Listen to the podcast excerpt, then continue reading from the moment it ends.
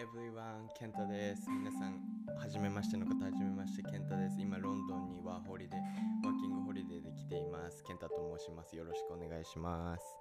えっとワーキングホリデーはヨガの留学でメインでは来てるんですけどまあマルチカルチャーを学ぶっていうことでいろんな方と出会う機会が多いこのロンドンに今は来てこうヨガを学んだりとかヨガだけじゃなくてこう職場の中でいろんな人と働く中で例えばロンドンのねこうカルチャーを学ぶとかヨーロッパのカルチャーを学ぶとかそういうのをしてます。はい、で僕は今ヨガインストラクターは日本では教えてないんですけど、まあ、こっちでもちょくちょくパークヨガしたりとかあとは何してるんだろう、まあ、オンラインヨガをしてたりとかしてます。そうやってちょっとまだ関わりは持ちつつ、あのー、まあ、楽しんでます。でこの前昨日までちょうど食中毒に当たっちゃってて食中毒だったんです。で蘇ったんでこうやって今ラジオ久しぶりに撮ってるんですけど多分サーモンやと思うんですけどちょっと皆さん気をつけてください。サーモンとかちゃんと焼かないといいことになんないなって思いましたので気をつけてください。3日間寝っぱなしだったので。はい。OK じゃあそんな感じで本題に入っていきましょう。えっと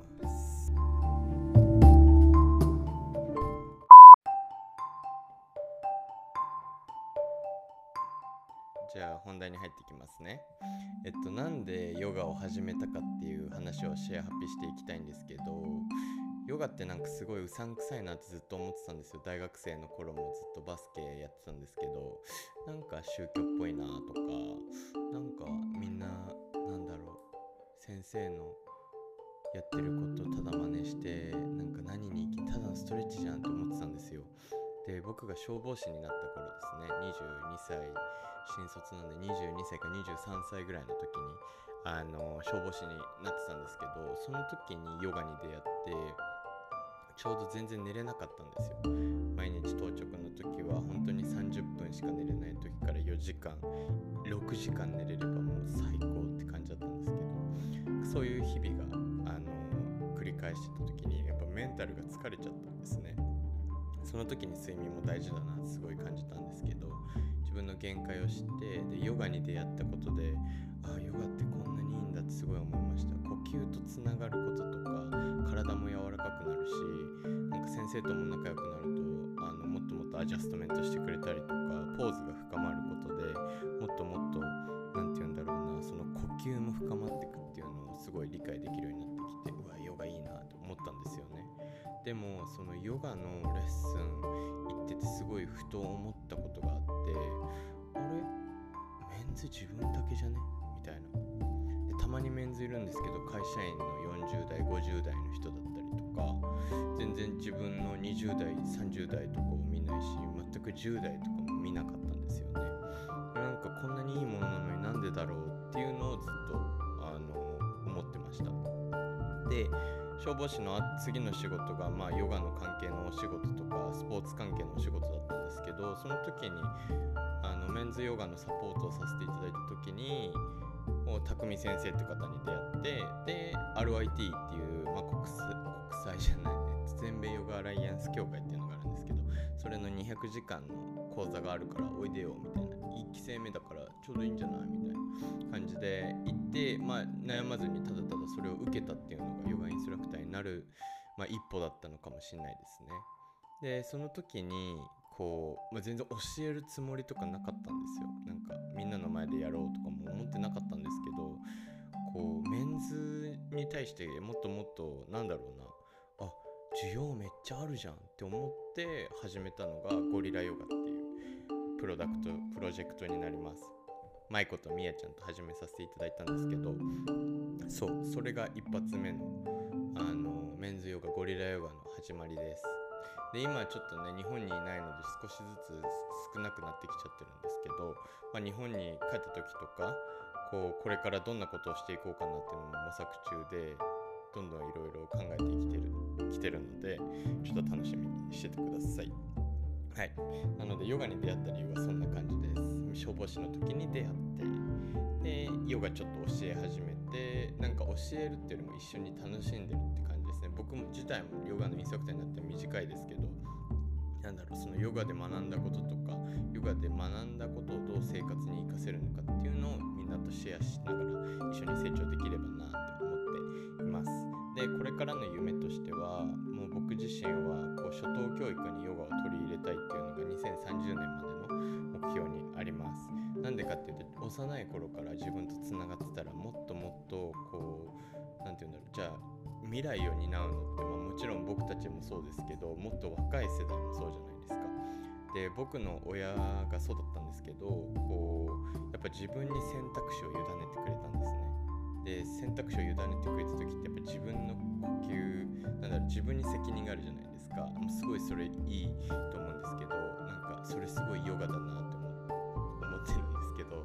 あのなんだろう自分とつながって自分の後悔しない選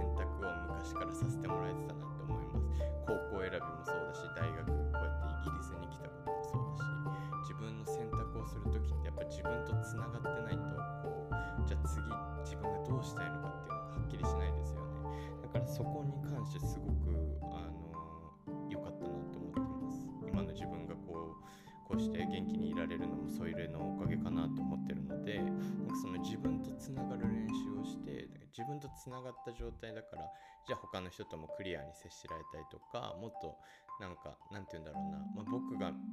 思うんですけど人と比べるのもいいことだけどまず自分の人生を生きてみんなでこう切磋琢磨するっていうそういうようなマインドがもっともっと日本に広まればもっとみんなが幸せになるしなんかなんだろうな今ある幸せにあの感謝して生きれるんじゃないかなって思います。消防士の時にすぐいつか本当に死ぬと思ってあのすごく感じましたのでなんかそのいつ死んでもいいような生き方ができてる人が多いともっともっと自殺率も減るかもしれないしもっともっとねこう少子高齢化にももしかしたらつながるかもしれないしやっぱ大人を見て子供っていうのは育つからその子供をこう支援できる何かをこうメンズヨガを大きくしながらゴリラヨガを大きくしながらやっていきたいっていうのが今の僕のこうパッションにあります。はい、でなんでロンドンに来たかっていうのをちょっと話したいんですけどあの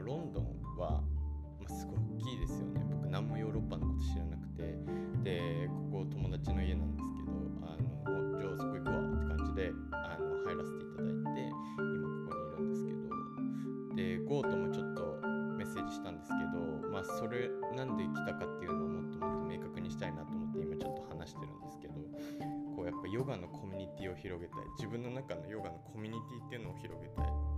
自分の知識も増やしたいっていうのでこうロンドンに来たんじゃないかなって今思います。まあきっと後付けだと思いますけど今考えるとそうですね。そんな感じの理由があると思います。でやっぱロンドンって先生の数がすごい多いし